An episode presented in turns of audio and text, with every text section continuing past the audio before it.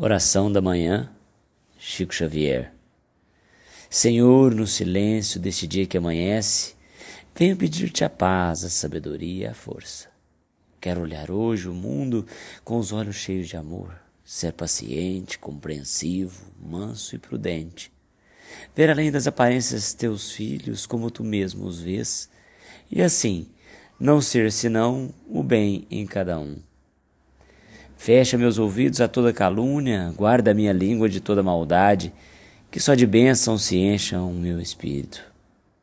Que eu seja tão bondoso e alegre que todos quantos se achegarem a mim sintam tua presença.